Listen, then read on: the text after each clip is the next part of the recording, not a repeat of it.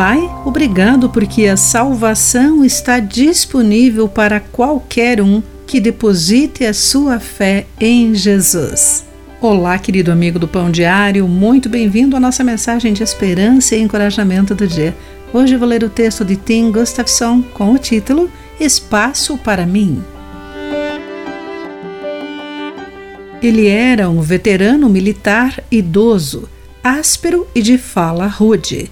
Um amigo que se importou com ele lhe perguntou sobre as suas crenças espirituais. Seu desdém foi imediato.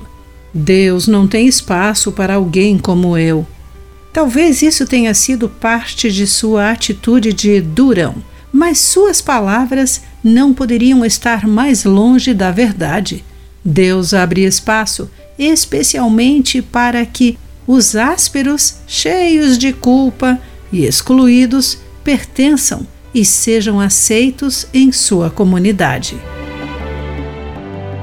Isso foi óbvio desde o início do ministério de Jesus, quando ele fez escolhas surpreendentes ao chamar seus discípulos. Primeiro, Jesus escolheu vários pescadores da Galiléia, os mais improváveis, da perspectiva dos que estavam em Jerusalém.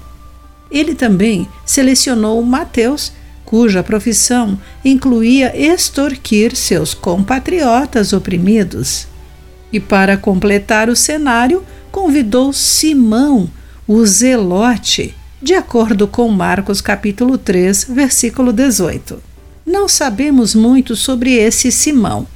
Ele não é Simão Pedro, mas sabemos que os zelotes odiavam traidores como Mateus, que enriqueceram por colaborar com os romanos.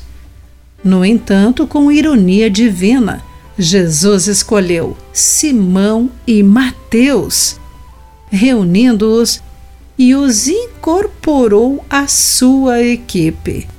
Ninguém é muito ruim para Jesus. E ele afirmou: as pessoas saudáveis não precisam de médico, mas sim os doentes, de acordo com Lucas, capítulo 5, versículo 32. Ele tem muito espaço para os casos difíceis, pessoas como você e eu.